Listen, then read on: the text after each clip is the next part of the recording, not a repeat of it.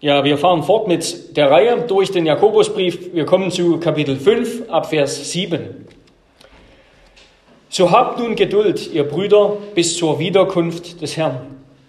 Siehe, der Bauer wartet auf die kostbare Frucht der Erde und geduldet sich ihres, ihretwegen, bis sie den Früh- und Spätregen empfangen hat. So habt auch ihr Geduld. Stärkt eure Herzen, denn die Wiederkunft des Herrn ist nahe.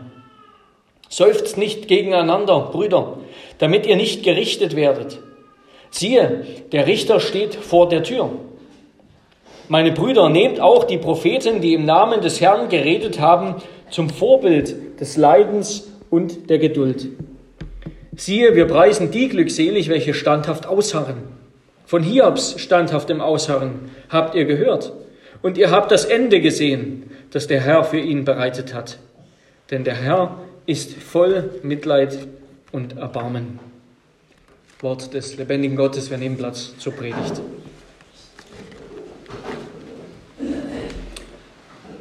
Ja, liebe Geschwister, wir schließen einen Abschnitt ab mit diesen Versen, in dem Jakobus, jetzt in den vergangenen drei Wochen haben wir das gehört, in dem Jakobus uns helfen will, eine gute, eine ganzheitliche Perspektive auf Zeit und Ewigkeit zu finden.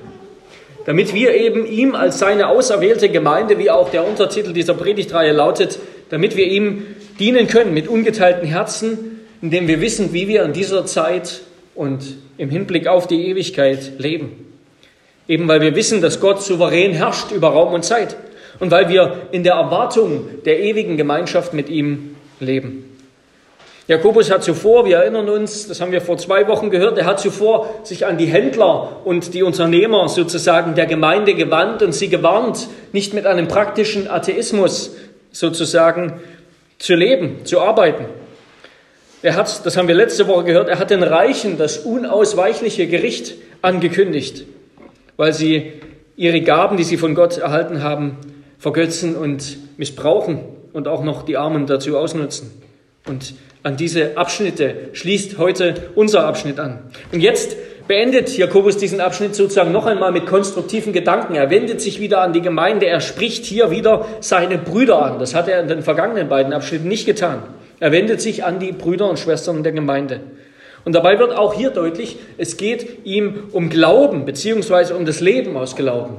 Es geht ihm darum, dass wir als Christen nicht aus dem Schauen leben, sondern dass uns der Glaube eine neue Wirklichkeit eröffnet, ja, eine neue Wirklichkeit schafft. Der Glaube verändert unsere Wahrnehmung nicht nur von materiellen Gütern, sondern eben auch von Zeit, von Vergangenheit, Gegenwart und Zukunft. Glaube und Hoffnung verändern unsere Beurteilung der Welt und der Zeit, in der wir leben. Aber wie, wie sollen wir dann leben? Wie soll die Gemeinde leben? Was ist der Ausblick auf die Zukunft? Mit welcher Haltung sollen Christen die Situation ertragen, in der sie stecken? Und unser Auftrag bleibt ja klar, ja, es ist immer noch der eine Auftrag, den Jesus gegeben hat, als er seine Jünger ausgesandt hat. Matthäus 28, mir ist gegeben alle Macht im Himmel und auf Erden. So geht nun hin und macht zu Jüngern alle Völker und tauft sie auf den Namen des Vaters und des Sohnes und des Heiligen Geistes und lehrt sie alles halten, was ich euch befohlen habe. Und siehe, ich bin bei euch alle Tage bis an das Ende der Zeit. Das ist der Auftrag. Aber wie gehen wir damit um, jetzt wo wir erkennen, und das haben die Christen natürlich schon früh erkannt, dass das nicht einfach ist, sondern ein beschwerlicher Kampf voller Widerstände, und zwar bis heute. Ich habe diese Woche einen Vortrag, einen kurzen Vortrag, Grußwort vielleicht von Max Otte gehört. Das ist der aktuelle äh, Bundesvorsitzende der Werteunion. Die Werteunion ist der konservative Flügel der CDU-CSU. Und sie will eben ihre Partei sozusagen zurück auf ein konservatives Gleis führen, zurück zur christlichen Religion, zu, zur deutschen Tradition, zu den Werten der Väter der Bundesrepublik. Ich betreibe ja ganz und gar keine politische Werbung dafür, nichts lege mir ferner als das, das ist ganz gewiss. Aber dennoch bewegen mich als Christen viele Dinge, ja, die Otte angesprochen hat und die andere ansprechen. Das mögen wir als Christen unterschiedlich bewerten. Ähm, und was Otte eben angesprochen hat, das war vor allem eine Klage. Ja? Eine Klage, das schon eine Weile, das wissen wir und darüber unterhalten wir uns auch und ist immer noch mit unserem Land, mit unserer Zeit, mit dem Westen sozusagen steil bergab zu gehen scheint. Und es ist noch, noch keine Ebene in Sicht. Es ist auch noch nicht in Sicht, dass wir abbremsen, sondern es geht weiter steil bergab. Ja, mich als Christen bewegt der Niedergang des christlichen Abendlandes Themen wie Abtreibung, wie Familie, wie Sexualität und vieles andere. Und vieles mögen wir als Christen, als Kirche mit Gruppen, mit Parteien, mit Vereinen eben wie der Werteunion und anderen gemeinsam haben. Aber was, was ist unsere Aufgabe, unsere Haltung als Kirche, als Christen? Was, was unterscheidet uns von einer Gruppierung wie zum Beispiel der Werteunion oder irgendeiner anderen? Was unterscheidet uns als Kirche Christi? Stimmen wir auch einfach nur mit ein in diese Klagen? Reihen wir uns mit ein in den Kampf um die politische, die mediale, die kulturelle, die soziale Deutungshoheit, das Ruder sozusagen wieder zurückzugewinnen, wieder herumzureißen? Ist es auch unser Auftrag, in erster Linie diesen Kulturkampf um das christliche Abendland zu gewinnen, den wir im Augenblick zu verlieren scheinen? Und sind wir dabei genauso im Grunde auf, einfach nur auf Hoffen und Bangen angewiesen, ja, beschränkt auf die menschliche Motivation und auf die Zuversicht, dass es irgendwann auch wieder besser werden wird. Die Menschen werden irgendwann wieder zur Besinnung kommen. Was, was ist unsere Haltung? Was ist unser Auftrag? Was sagt Jakobus dazu? Und wir wollen uns das anschauen unter drei Punkten. Erstens diesen Text. Erstens, haltet aus in Geduld bis zur Wiederkunft des Herrn. Zweitens, gebt einander keinen Anlass zur Klage, denn der Richter sieht es. Und drittens, lernt vom Vorbild der Väter, derer sich Gott erbarmt hat. Lernt vom Vorbild der Väter, derer sich Gott erbarmt hat. Erstens also, haltet aus in Geduld bis zur Wiederkunft des Herrn. Jakobus schreibt ab Vers 7, ich lese das noch einmal, ihr könnt auch mit reinschauen. So habt nun Geduld, ihr Brüder, bis zur Wiederkunft des Herrn. Siehe, der Bauer wartet auf die kostbare Frucht der Erde und geduldet sich ihretwegen, bis sie den Früh- und Spätregen empfangen hat. So habt auch ihr Geduld, stärkt eure Herzen, denn die Wiederkunft des Herrn ist nahe. Jakobus wendet sich eben jetzt, wie wir gesagt haben, wieder den Brüdern und Schwestern in der Gemeinde zu. Und der Kontext war ja, wie wir gesehen haben, dass ein Großteil der Gemeinde wahrscheinlich arm waren. Ja, es waren eben viele Landarbeiter tatsächlich, die auf den, die auf den Feldern einiger weniger Großgrundbesitzer gearbeitet haben. Das war die soziale, die wirtschaftliche Realität damals in Judäa. Und häufig haben eben reiche, mächtige ihre Macht ausgenutzt, um auch Christen zu unterdrücken. Und das waren ja die Verse vorher, ja, Kapitel 5 ab Vers 4, siehe, der Lohn der Arbeiter, die euch Reichen die Felder abgemäht haben, der aber von euch zurückbehalten worden ist. Er schreit und das Rufen der Schnitter ist dem Herrn zu Ohren gekommen. Ihr habt den Gerechten verurteilt, ihn getötet. Er widersetzt sich euch nicht. Das ist die Anklage. Und jetzt wendet sich Jakobus an die Gerechten, an die Brüder und Schwestern. Und wir haben schon von Anfang an gesehen, dass das Miteinander von Arm und Reich in der Gemeinde im Jakobusbrief ein wichtiges Thema ist und überhaupt in den Schriften auch des Neuen Testaments ein Thema ist. Wir erinnern uns an die Aussagen von Paulus im ersten Korintherbrief Kapitel 11 beim Herrnmal, ja, wo es da große Unterschiede gab zwischen den Reichen und den Armen. Und wir erinnern uns, wie Paulus eindrücklich der Gemeinde zuruft, seht doch eure Berufung an, ihr Brüder.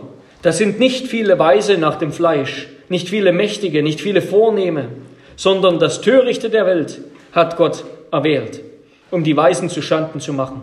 Und das Schwache der Welt hat Gott erwählt, um das Starke zu Schanden zu machen. Und das Unedle der Welt und das Verachtete hat Gott erwählt. Und das, was nichts ist, damit er zunichte mache, was etwas ist, damit sich vor ihm kein Fleisch rühme. Ja, die Realität der Gemeinde war, dass das häufig, damals mag das noch stärker so gewesen sein als heute, dass häufig Arme waren, Schwache waren, die, die eben am unteren Ende der Nahrungskette stehen, sozusagen. Und Gott sagt es auch, Gott hat die Schwachen, die Armen, die Verachteten, die Törichten, die Nichtse, wie Paulus sagt, erwählt und auf seine Seite gezogen. Und deshalb erlebten Christen von Anfang an viele Formen von Bedrängnissen, von Nöten, von Ungerechtigkeit, von Unterdrückung. Jesus sagt seinen Jüngern, in der Welt habt ihr Bedrängnis. Aber siehe, ich habe die Welt überwunden. Und wie sollen wir als Christen damit umgehen? Ja, wie sollen Christen damit umgehen, dass es ihnen wie dem Beter aus Psalm 73 ergeht, der sieht, wie die gottlosen Reichen florieren, während der Gottesfürchtige darbt. Und zugleich wartet schon das Alte Testament mit vielen Verheißungen auf, dass Gott diese Zustände ändern will. Nur ein Beispiel, Psalm 92, wenn die Gottlosen sprossen wie das Gras und alle Übeltäter blühen, so ist es doch nur, damit sie für immer vertilgt werden. Du aber, Herr, bist auf ewig erhaben. Denn siehe, Herr, deine Feinde, siehe, deine Feinde kommen um. Alle Übeltäter sollen zerstreut werden. Aber mein Horn erhöhst du wie das eines Büffels. Ich bin übergossen mit frischem Öl, mein Auge wird mit Freuden herabschauen auf die, die mir auflauern, mein Ohr wird mit Freuden hören vom Geschick der Bösen, die sich gegen mich erheben. Die Seiten der Schrift sind voll mit solchen Aussagen. Aber ja, wann geht das in Erfüllung oder wie geht das in Erfüllung? Ja, was haben die Christen des ersten Jahrhunderts damit gemacht? Was sagen wir dazu? Was machen wir aus solchen Versen, Verheißungen. Was sagt Jakobus? Er sagt, habt Geduld. Haltet aus in Geduld bis zur Wiederkunft des Herrn. Und das ist erst einmal ein Aufruf, haltet aus auf eurem Kurs. Der Weg, das Rennen, der Kampf ist noch nicht zu Ende. Lasst euch nicht abbringen, schielt nicht, wie der Beter von Psalm 73, auf das Leben der Welt. Schaut nicht zurück. Du hast deine Hand an den Pflug gelegt, also zieh sie nicht zurück, sondern richte den Blick auf das Ende des Feldes und dann lehne dich mit ganzem Gewicht, mit ganzer Kraft und Konzentration hinein. Und diese Ermahnung, dass der Kampf noch nicht vorbei ist, das tut uns auf jeden Fall Not. Es tut mir Not. Wir leben in einer Wohlstandsgesellschaft, etwas, was die Christen des ersten Jahrhunderts, ein, ein Privileg, das die Christen des ersten Jahrhunderts noch nicht hatten. Und wir haben uns daran gewöhnt. Ja, ich muss das zu meiner eigenen Schande eingestehen, wie schnell ich mich selbst entschuldige, wie schnell ich mich selbst ausruhen will. Der Feierabend oder der wohlverdiente Urlaub, das ist eine heilige Kuh, die nicht einmal Gott anrühren darf. Zu oft stöhne ich, zu oft beklage ich mich schon über kleine Unannehmlichkeiten, über geringfügiges Leiden und schlechte Behandlung. Und wir sind ja zerbrechlich, auch körperlich. Es muss nur ein kleines Zahnrad im Körper nicht mehr mitspielen und der ganze Organismus gerät ins Stocken. Was werden wir tun, wenn der Widerstand größer wird, wenn die Anfechtungen und das Leiden, das Gott uns zumutet, zunehmen? Sind wir dann, wie Jakobus uns auffordert, sind wir dann innerlich gestärkt und standfest? Sind wir bereit, am bösen Tag mit Gottes Waffen ausgerüstet zu widerstehen? Wir haben das Kämpfen, das Aushalten, das Durchbeißen, das Weiterrennen, auch wenn die Muskeln brennen, das Arbeiten, das Widerstehen vielleicht verlernt. Und sind empört, wenn uns dann jemand ermahnt, dass wir zu früh Feierabend machen. Aber Gottes Wort sagt uns etwas anderes. Da heißt es, ihr habt noch nicht bis aufs Blut widerstanden im Kampf gegen die Sünde.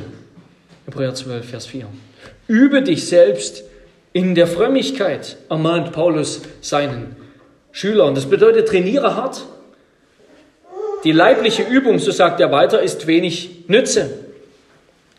Aber wozu sie nützt, ist eben das Kämpfen, das Durchbeißen, das gegen den Schmerz anarbeiten zu lernen. Die Frömmigkeit aber ist zu allen Dingen Nütze.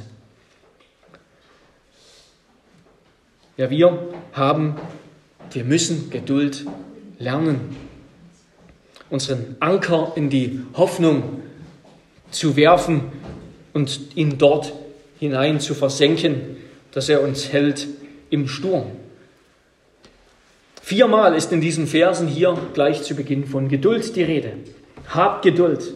Wie der Bauer Geduld hat, bis der Regen kommt, so auch ihr habt Geduld. sagt Jakobus gleich noch einmal, wie die Propheten Leiden und Bosheit und Unrecht und Verleumdung mit Geduld aushielten, so auch ihr hart standhaft aus. Und dann vergleicht Jakobus den Christen mit einem Bauern, mit einem Landmann. Das tut er nicht wegen der fleißigen Arbeit, die der Bauer leistet, sondern wegen seines geduldigen Wartens, seiner zuversichtlichen Arbeit, die doch ganz und gar von dem Wachstum abhängt, das er selber nicht, nicht schaffen kann, das nur Gott schenken kann. Der Bauer pflügt den Boden, pflügt das Feld, er sät ein, er macht sich sehr viel Mühe und dann muss er warten, bis der Regen kommt. Alle Mühe, die er sich macht, kann umsonst sein, wenn der Früh, aber vielleicht der Spätregen nicht kommt. Oder wenn der Regen ganz ausbleibt. Was weiß der Bauer schon, was in fünf Monaten sein wird, wenn er sein Feld abernten will? Und dennoch arbeitet er in guter Hoffnung. Ja, es ist ja keine Lösung, einfach nichts zu tun, weil vielleicht eine Missernte ins Haus steht. Und auch mit Ungeduld kann er das Problem nicht lösen. Ja, seine Ungeduld bringt den Regen nicht herbei oder beschleunigt die Ernte nicht. Der Bauer hat keine andere Wahl, als zu warten, bis der Regen kommt und das Getreide wächst, wenn er das reife Getreide ernten will. Er ist ganz abhängig vom ausreichenden Regen. Als seine Arbeit auf dieses Ziel hin geschieht, wenn es ein christlicher Bauer ist, der weiß, woher der Regen letztendlich kommt, es geschieht im festen Vertrauen auf die Treue Gottes. Er wartet, bis Gottes Hand austeilt, was er braucht. Er arbeitet in beharrlicher Geduld. Er schmeißt nicht hin, er wirft nicht weg, wenn der Regen zwei Wochen lang nicht kommt, wie er es erwartet hat. Und so sollen auch wir als Christen in beharrlicher Geduld, mit Festigkeit in unserem, unser Leben führen, unserem Amt nachgehen. Den Samen des Wortes ausbringen, wie ein Bauer, den Herrn mit unserem alltäglichen Leben als seine Diener, als seine Knechte ehren, dem Nächsten hingegeben dienen, Christus mit Wort und Tat bezeugen, eben den Auftrag Jesu weiter erfüllen und ausführen, Tag für Tag. Es gibt aber einen entscheidenden Unterschied ja, zwischen dem Bauern und uns. Das ist auch ein entscheidender Unterschied zwischen allen, allem politischen Treiben, zwischen allen auch den besten politischen Ansätzen und uns. Der Bauer weiß nicht, ob der Regen kommt. Ja, ihm bleibt nur die Wahrscheinlichkeit, dass es so sein wird, aber er kennt auch regenarme Jahre. Wir hingegen wissen gewiss, was kommen wird. Auch der, der sich politisch einsetzt, weiß nicht, wie es ausgehen wird, was die Vorsehung Gottes sozusagen bringen wird. Aber wir als Christen, wir wissen gewiss, was kommen wird, nämlich die Wiederkunft des Herrn. Die Wiederkunft des Herrn. Jakobus sagt, diese Wiederkunft des Herrn, die ist nahe. Der Retter und Richter Jesus Christus steht vor der Tür. Wir spüren dass da eine Dringlichkeit drin ist. Er steht vor der Tür. Und was heißt das jetzt? Was heißt das? Haben diejenigen recht, die meinen, die frühe Kirche, die ersten Christen, darunter eben auch Jakobus, eine der frühesten, wenn nicht sogar die früheste Schrift des Neuen Testaments, vielleicht ab circa den 40er Jahren, 45 nach Christus sozusagen, verfasst, haben die frühen Christen, hatten die eine, eine Naherwartung gehabt. Sie meinten, dass Jesus Christus eben wiederkommen würde in den nächsten 50 Jahren. Und als sie dann gemerkt haben, dass das nicht der Fall ist, dann haben sie sich eben ein bisschen mehr eingerichtet, ein ruhiges und stilles Leben geführt, wie dann, wie es heißt im ersten Timotheusbrief, einer der letzten Schriften des Neuen Testaments, in, in bürgerlicher Biederkeit, die Kirche zum Langzeitprojekt erklärt ist das das, was gemeint ist? War da quasi ein Irrtum drin? Nein, das ist natürlich liberaler Unsinn, ja. Und das ist noch immer so die liberale These, wie das erklärt wird, diese sogenannte Naherwartung. Aber auch andere haben sich dazu verführen lassen, diese Worte in einem menschlichen Sinne misszuverstehen. Sie nämlich hölzern wörtlich zu nehmen und an irgendwelchen Ereignissen, irgendwelchen Ereignissen im ersten Jahrhundert festzumachen besonders eben dann im Zusammenhang mit der Zerstörung Jerusalems durch die Römer. Und natürlich erfüllten sich viele Verheißungen des Alten Testaments und auch Worte Jesu aus seiner Endzeitrede, zum Beispiel, in denen er die Verheißung des Alten Testaments, die Prophezeiung des Alten Testaments aufgreift. Viele dieser Dinge erfüllten sich zumindest zum Teil tatsächlich in der Zerstörung des Tempels in Jerusalem, in dem endgültigen Ende des alten Bundes, des Bundes mit der Nation Israel.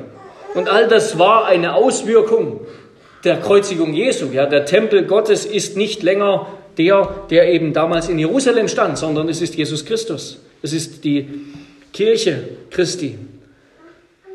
Aber die hauptsächliche Erfüllung dieser Ankündigung der, der Parousia, der Wiederkunft des Herrn Jesus Christus, das ist nicht etwas, was sich damals zugetragen hat im ersten Jahrhundert, sondern das ist seine herrliche Wiederkunft zum Gericht am jüngsten Tag, die noch aussteht. Wie, wie verstehen wir das dann, dass hier von bald, von nahe, von vor der Tür die Rede ist? Jakobus knüpft mit dieser Ankündigung von der Wiederkunft Jesu an dessen eigene Worte an. Ja, hier, er erklärt im Grunde nicht viel darüber, was ist gemeint mit dieser Parousia Jesu. Und schon Jesus hat in der Ölbergrede, wir erinnern uns vielleicht, wir haben Markus 13 davon gehört, ähm, hat er von der Parousie des Menschensohnes gesprochen. Wörtlich heißt dieses Wort auf Griechisch einfach Gegenwart oder Präsenz und es wurde dann im Griechischen verstanden von der Ankunft zum Beispiel eines Königs oder eines Gesandten in einer Stadt. Auch Jesus hat eben schon die Parousie des Menschensohnes angekündigt. Und das hat zum Teil tatsächlich mit dem Gericht über das antike Jerusalem zu tun.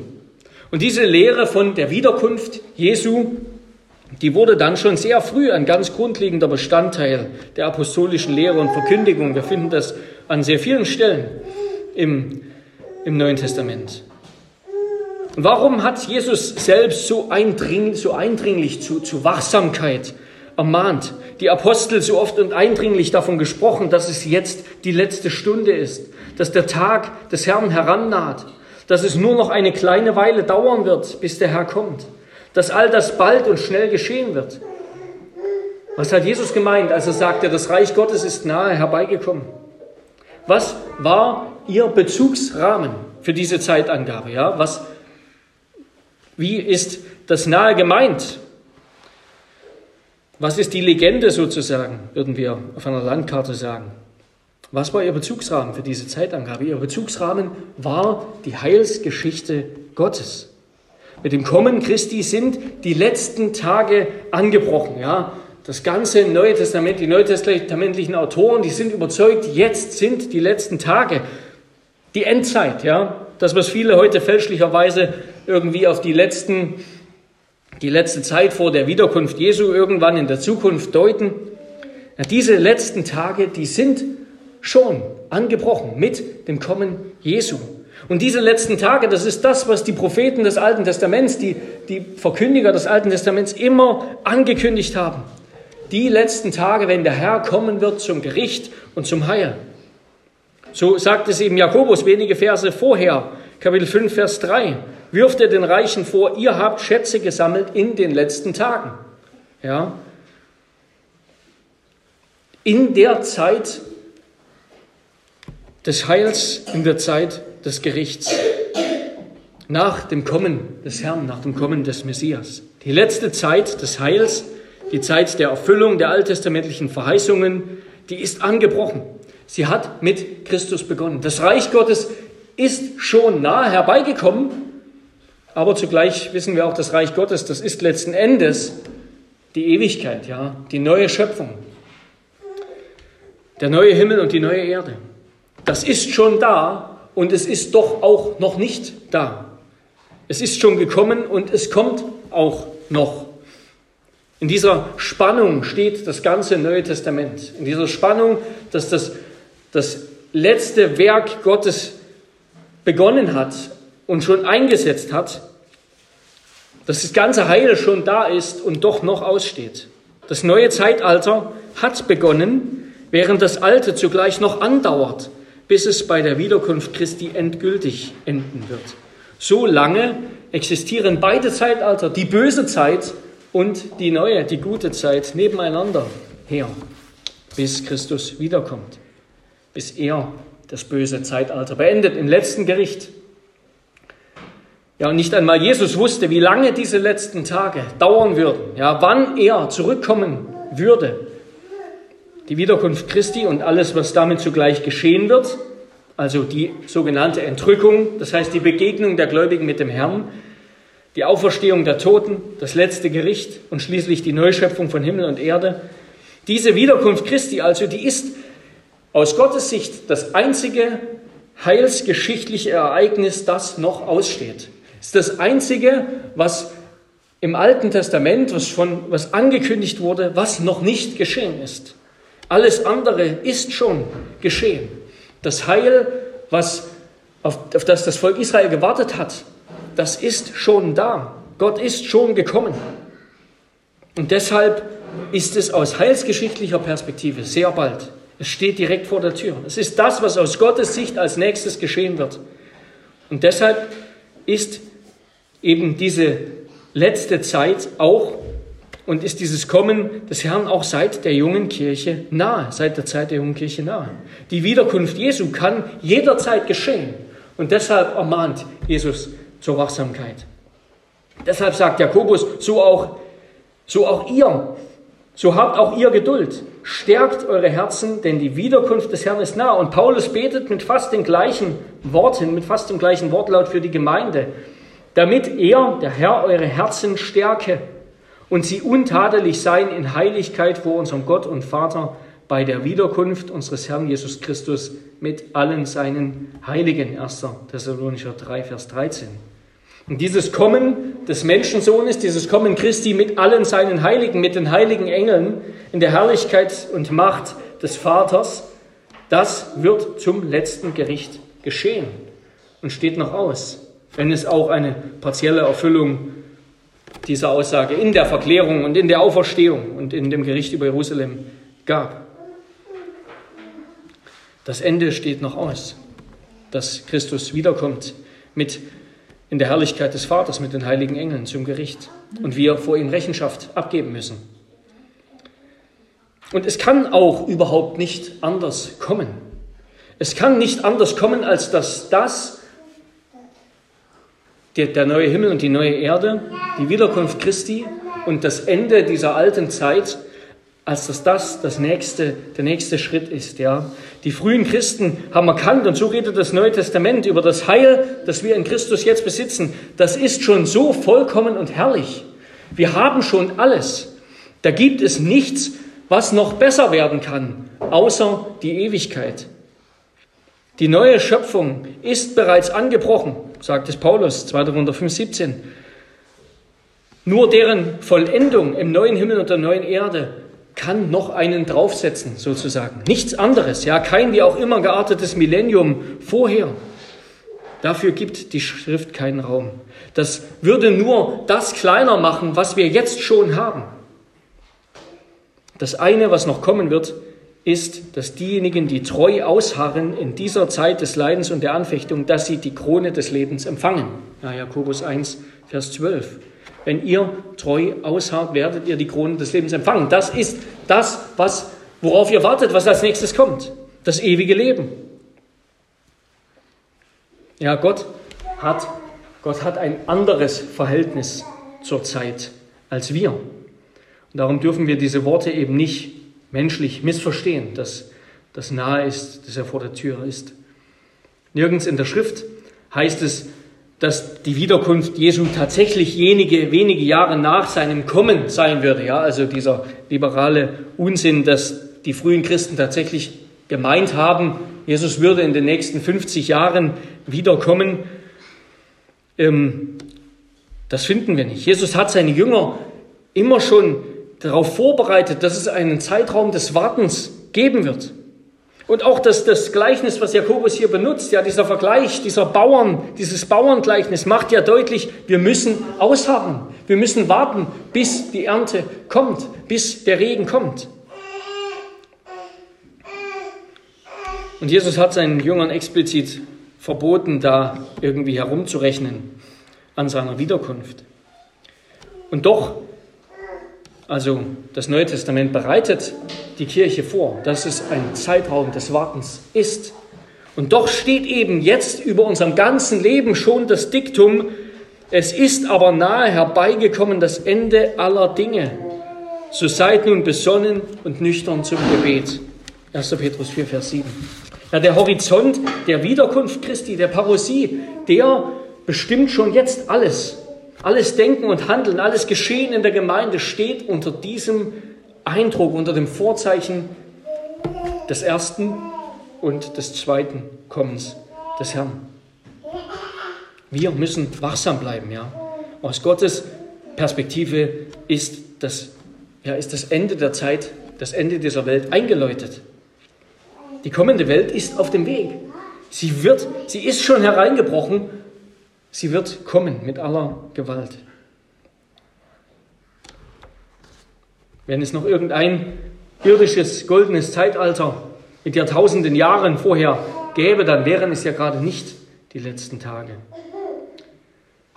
Ja, unsere Hoffnung und Vorfreude als Christen beruht genau darauf. Christus hat verheißen, er wird kommen und er wird auch gewiss kommen. Das ist das Nächste, was geschehen wird aus Gottes Perspektive und damit dürfen wir uns trösten. Christus wird wiederkommen. Wir werden auferstehen von den Toten. Gott wird Gericht halten. Er wird uns in seine neue Schöpfung hineinnehmen. All das wird bald geschehen. Das ist unsere Hoffnung und Vorfreude. In dieser Hoffnung arbeiten wir, halten wir aus, sind wir geduldig. Das haben wir als Kirche, als Christen, jeder jedem menschlichen Bemühen, jeder Partei, jedem anderen irdischen Bemühen, diese Welt doch noch ein Stück weit zu verbessern, voraus. Die Gewissheit, der Herr wird kommen. Hüten wir uns deshalb davor, uns an diese Welt anzupassen, zu meinen, wir müssten nicht mehr kämpfen, wir müssten nicht mehr ausharren. Und damit kommen wir zum zweiten Punkt. Die anderen Punkte sind kürzer. Jakobus sagt, stärkt eure Herzen, denn die Wiederkunft des Herrn ist nahe. Seufzt nicht gegeneinander, Brüder, damit ihr nicht gerichtet werdet. Siehe, der Richter steht vor der Tür.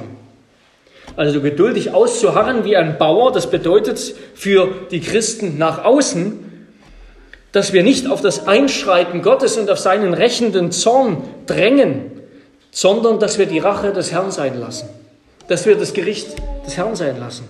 Wir sind nicht dazu berufen, das Gericht jetzt schon auszuführen. Gott gibt uns keine, keine Erlaubnis, eine eigenmächtige Veränderung der Verhältnisse herbeizuführen. Etwa die Reichen aus dem Weg zu räumen oder, oder ähnliches. Ja. Es ist eben das Ausharren, das zum Ziel führt. Das Ausharren führt zum Ziel, weil Gott kommen wird. Wir sollen feststehen, Gott wird kommen. Denn die Alternative zur Reaktion in Geduld ist ja nur die Ungeduld. Ja? Die Ungeduld, in der wir dann durch Zorn versuchen, uns selbst zu erlösen und das dann nachträglich zu rechtfertigen. Wir kennen das aus unserem Leben im Kleinen. Ja? Ungeduld führt, ist meistens keine gute Alternative und führt meistens nicht zu einem befriedigenden Ergebnis. Sie schadet uns selbst am Ende noch mehr als, als, als denen, über die wir uns ärgern. Die andere Alternative wäre Verzweiflung, Angst, Aufgabe. Aber das sagt Jakobus ja, ist gerade nicht der Weg, auf dem wir zum Sieg gelangen, sondern in dem wir standhaft aushalten. Also nach außen als Christen bedeutet das, wir müssen nicht den Zorn, das Ende Gottes selbst herbeiführen,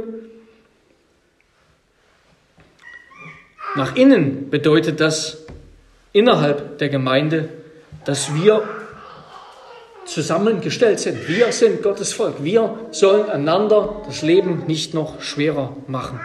Wir sind einander dazu gegeben, um uns in diesem Kampf, in diesem Warten, in diesem Aushalten zu stärken. Ja, wir müssen eingestehen, dass dass uns das Warten und die Geduld nicht im Blut liegt. Ja?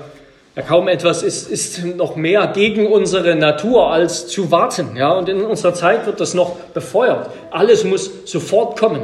Technik und, und all das hat die Wartezeiten, die wir so im Leben zu erdulden haben, um sehr viel reduziert verglichen mit früheren Jahrhunderten oder Jahrzehnten.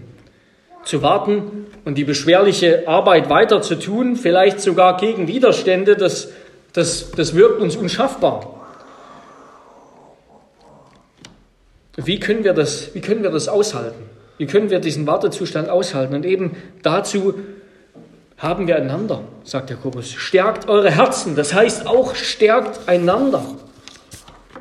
Alle Stärke, die uns Gott gibt, ist sowieso eine Stärke des Herzens. Es ist eben keine größere Macht, kein Reichtum, keine Muskeln braucht es dafür, sondern es ist die innere Standfestigkeit des Glaubens, des, des Festhaltens am Wort Gottes, des Vertrauens. Gottes Wort ist wahr und voller Kraft und er wird tun, was er sagt, gesagt hat. Und dafür brauchen wir einander. Jeder ist wichtig. Jeder von uns ist wichtig als Geschwister, damit wir als Geschwister einander stärken. Wir können diesen Kampf nicht alleine kämpfen, sondern wir brauchen einander. Innerhalb der Gemeinde sollen wir uns eben nicht belasten, einander nicht das Leben schwer machen, sodass wir seufzen müssen, sondern stattdessen mit aller Demut, mit sanftem Mut, mit Langmut einander in Liebe ertragen. Uns eifrig bemühen, die Einheit des Geistes zu bewahren durch das Band des Friedens, sagt Paulus. Ja, achtet darauf, dass keiner Böses mit Bösem vergilt. Bemüht euch vielmehr mit allen Kräften und bei jeder Gelegenheit einander und auch allen anderen Menschen Gutes zu tun. Wir sollen einander, wir sollen weder die Welt jetzt schon richten, das wird Gott tun, ja, die richten, die draußen sind. Und wir sollen uns auch einander, einander nicht beurteilen, einander das Leben nicht schwer machen. Wir müssen innerhalb der Gemeinde richten, dort wo es Not tut, da müssen wir ein Urteil fällen, um die Gemeinde zu bewahren damit die Gemeinde nicht zur Welt wird, die Gemeinde rein zu bewahren. Dafür, das geschieht zum Beispiel, wenn die Ältesten der Gemeinde Kirchenzucht Exkommunikation üben, wo das unbedingt notwendig hilft, ist, wo es dem Verurteilten und auch der Gemeinde hilft. Aber nörgeln und, und meckern über die Zustände der Gemeinde, das hilft nicht. Ja. Und nörgeln und meckern aneinander oder über die Umstände. Das sind auch so Kavaliersünden, ja, die wir in der Gemeinde, denke ich, nicht ernst genug nehmen. Aber damit bringen wir Undankbarkeit zum Ausdruck. Undankbarkeit mit Gottes Vorsehung und auch Stolz und Lieblosigkeit gegeneinander. Und der Richter, sagt Jakobus, der Richter wird es nicht vergessen, wie ihr miteinander umgeht. Darum geht miteinander auch in Geduld um. Hart in Geduld aus in den Umständen und seid miteinander geduldig. Gott wird euch helfen dazu. Und damit kommen wir zum dritten und letzten Punkt. Lernt vom Vorbild der Väter, derer sich Gott erbarmt hat. Meine Brüder, nehmt auch die Propheten, die im Namen des Herrn geredet haben, zum Vorbild des Leidens und der Geduld. Siehe, wir preisen die glückselig, welche standhaft ausharren. Vom standhaften Ausharren Hiobs habt ihr gehört und ihr habt das Ende gesehen, das der Herr für ihn bereitet hat. Denn der Herr ist voll Mitleid und Erbarmen. Ja, zuletzt gibt uns Jakobus noch ein Vorbild, nämlich das von den alttestamentlichen Propheten und von Hiob. Ja, Gott ließ eben auch die Propheten lange warten. Ja, oftmals standen die Propheten da wie die größten Deppen. Sie redeten über Gottes Gericht, aber nichts geschah. Noah, und er wird im Neuen Testament von Petrus als ein Prediger der Gerechtigkeit bezeichnet, er baute eine Arche und kündigte das kommende Gericht an, aber monatelang hat es nicht geregnet, ja. Er hatte den Spott der Menschen auf sich, als er ein Schiff in der Wüste gebaut hat.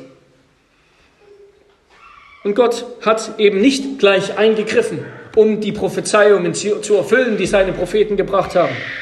Er hat sie nicht vor Verachtung und Misshandlung bewahrt, so, sodass die meisten der Propheten, der alttestamentlichen Propheten, eben ermordet wurden. weil sie Botschaften gebracht haben, die den Herrschern und auch dem Volk häufig nicht gefallen haben. Aber dennoch finden wir in der Schrift das Beispiel der Propheten. Sie ließen sich nicht abbringen von ihrem göttlichen Auftrag. Sie haben sich nicht zum Schweigen bringen lassen. Sie haben gelitten darunter. Ja, wir, wir kennen das Leiden Jeremias, die Kämpfe, die Daniel ausgestanden hat. Und auch Hesekiel und von anderen lesen wir das Leiden, das sie immer wieder verkündigen mussten, was doch noch nicht in Erfüllung gegangen ist, dass sie immer nur Gericht verkündigen mussten. Ja, und doch war ihr Dienst eben von Standhaftigkeit geprägt. Sie waren am Ende standhaft. Sie haben Gottes Wort treu ausgerichtet, ihren Dienst treu ausgerichtet. Und all das finden wir besonders natürlich bei Jesus. Ja. Bei Jesus, der von Anfang an wusste, was das Ende seines Lebens sein würde, nämlich das Kreuz. Und der wiederholt das seinen Jüngern angekündigt hat, aber die Jünger, die, die haben es nicht ausgehalten. Die wollten das nicht wahrhaben, dass Tod, Kreuz und Elend das Ende seines Weges sein würden. Zumindest das, das vorzeitige Ende, dass das, das Ende, das vorerst kommen würde, bevor er verherrlicht würde. Aber Jesus ist seinen Weg weitergegangen. Er hat treu verkündigt. Er hat die, die Oberen, die obersten Priester, die Lehrer, die Ältesten angeklagt. Er hat ihre Heuchelei angeklagt und sich damit viele Feinde gemacht. Und das hat ihm am Ende auch das Leben gekostet. Er hat sich selbst verkündigt als der wahre Gott, der einzige Retter und König. Und er sagt seinen Jüngern, glückselig seid ihr, wenn sie euch schmähen und verfolgen und lügnerisch jegliches böse Wort gegen euch reden, um meinetwillen. Freut euch und jubelt, denn euer Lohn ist groß im Himmel. Denn ebenso haben sie die Propheten verfolgt, die vor euch gewesen sind. Und genau das, diesen Worten folgt auch Jakobus, wenn er sagt, siehe, wir preisen die glückselig, welche standhaft ausharren. Und das ist das Schicksal von uns Christen bis heute. Das war das Schicksal der Propheten, das war das Schicksal Jesu, das war das Schicksal der Apostel und das ist das Schicksal der Kirche Gottes seither. Jesaja ruft aus: Ich will hoffen auf den Herrn, der sein Antlitz verborgen hat vor dem Hause Jakob und will auf ihn harren. Das Wort hoffen, das bedeutet eigentlich sich einen Gurt anlegen und dann gegürtet eben da sitzen und auf jemanden warten. Ja, daher kommt das Wort im, im Hebräischen. Also warten in guter Hoffnung, warten in der Bereitschaft, dass es losgehen wird. In fester, sicherer Hoffnung auf etwas warten. Das war, das war die Haltung der Propheten. Die Geduld des Wartens wird hier mit der Zuversicht verbunden, dass das Erwartete kommen wird, dass das Warten ein Ende haben wird, dass es einen guten Ausgang geben wird. Der Glaube, den die Propheten hatten, das war ein Glaube, der für die dunklen Tage gemacht war. Ja?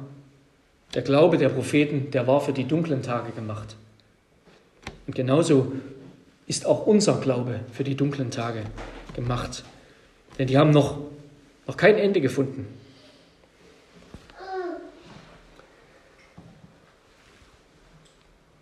Und es ist ja eben erst mitten in den Anfechtungen und mitten in den Widerwärtigkeiten, und damit will ich zum Ende kommen, des Lebens.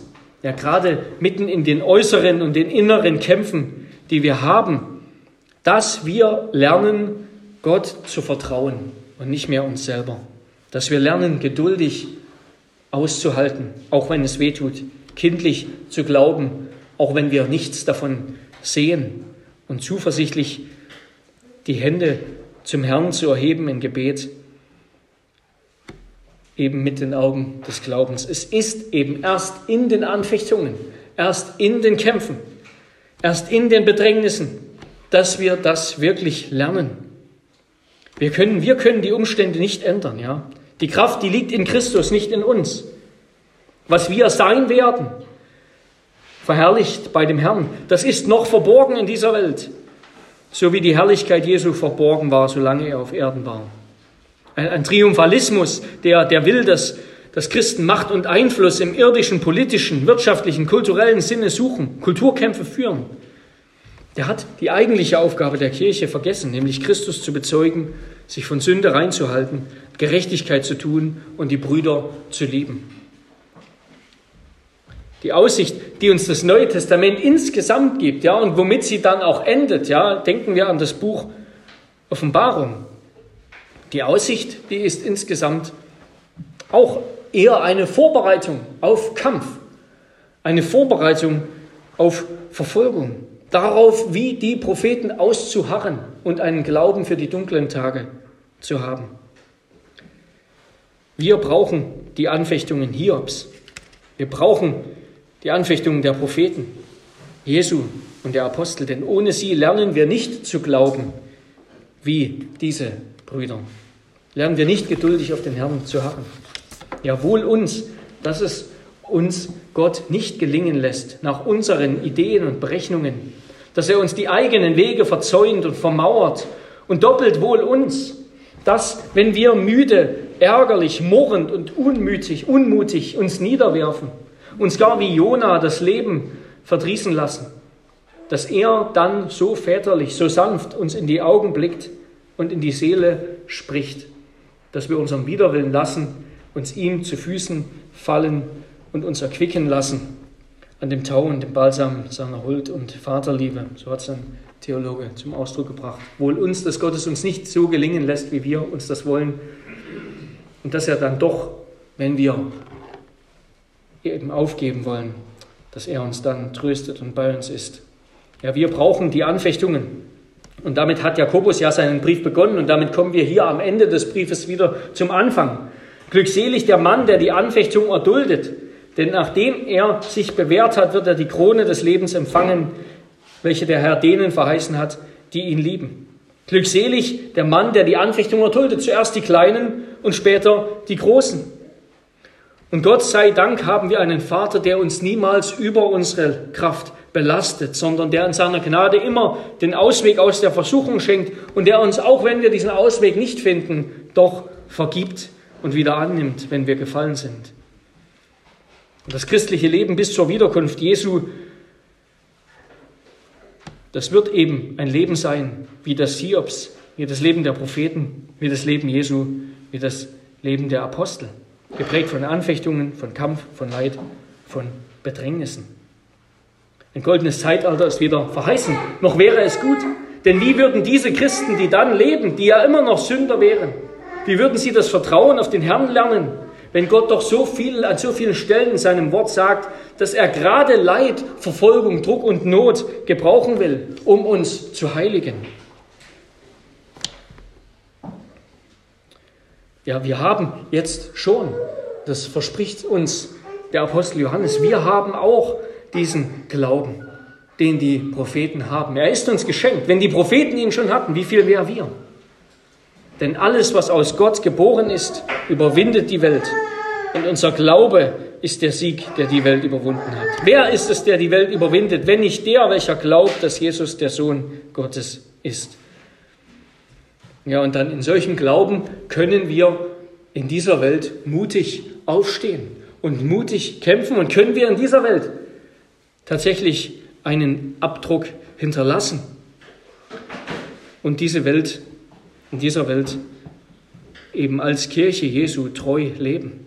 Und was bedeutet das? Das bedeutet häufig Verfolgung und Leid.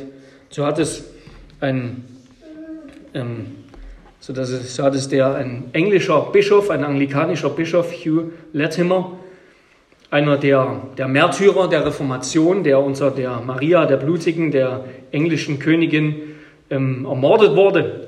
Der wurde gemeinsam mit einem anderen Bischof, dem Bischof Ridley, ermordet. Und der hat zu ihm gesagt, als sie verbrannt wurden, er hat zu ihnen gesagt, seid guten Mutes, Master Ridley, und zeigt euch als Mann.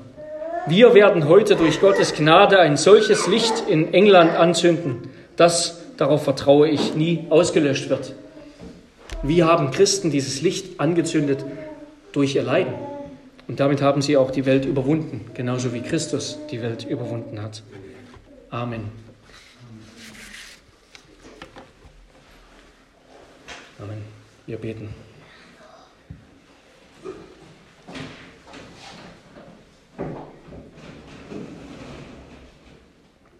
Herr unser Gott, wir, wir danken dir für dein Wort und Herr, dass du uns, uns Mut machst und uns Hoffnung gibst, uns Vorfreude gibst. Herr, wir, ja, wir dürfen voller Freude das in Christus festhalten, glauben, was uns schon geschenkt ist und voller Hoffnung das erwarten, was noch kommen wird. Herr, wir brauchen nicht, nicht ängstlich sein und nicht verzagt, nicht die Flinte ins Korn werfen, denn wir wissen, dass du herrschst und regierst und dass du in deiner Vorsehung alles tust, was du willst, dass du in deiner Souveränität dein Volk sammeln wirst. Du wirst alle deine Kinder, deine Auserwählten versammeln. Es wird keiner fehlen, den du berufen hast. Und in deiner Gnade lässt du jetzt noch Zeit. Du lässt noch Gnadenzeit, dass Menschen dein Wort hören, dass sie Buße tun und umkehren. Herr, du gibst uns alle Kraft, die, die wir brauchen. Du stehst uns bei und wir wissen, ja, du kommst uns entgegen. Ja, du hast diese Zeit, die Zeit der Anfechtung nicht so lang, du zögerst sie nicht so lang hinaus, dass wir sie nicht mehr aushalten können, sondern du hast sie verkürzt. Du lässt uns bestehen, du gibst uns Standfestigkeit.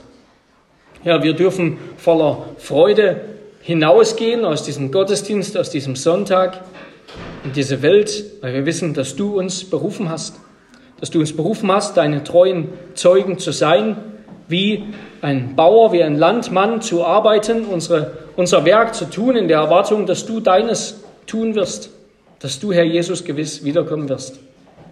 Wir wissen, du wirst nicht nur wiederkommen, nein, du bist jetzt bei uns. Du bist in dieser Welt, du bist der König, dir ist alle Macht gegeben im Himmel und auf Erden. Herr, wir sind nicht verloren, auch wenn es so scheint. Auch die Propheten waren nicht verloren, auch wenn es so scheint. Auch Hiob war nicht verloren, sondern wir wissen ja, dass du ihn alle Zeit in den Augen hattest und dass er gerecht war vor dir und das Urteil empfangen hat, dass er gerecht war, der gelitten hat. Herr, und so bitten wir dich in deiner Barmherzigkeit und in deinem Mitleid, dass du hast, lass auch uns ein solches Ende finden. Und Hiobs Ende war wunderbar und herrlich und so ist es auch das der Propheten. Und hilf uns bis dahin unseren Dienst treu und in Geduld auszuüben. In Vorfreude auf das, was kommt. Wie unser Herr Jesus Christus auch in Jesu Namen, seinem Namen. Amen.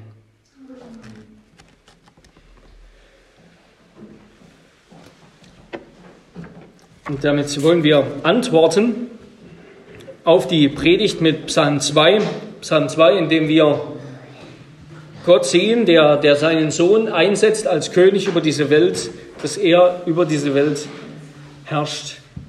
Und das tut er bis heute.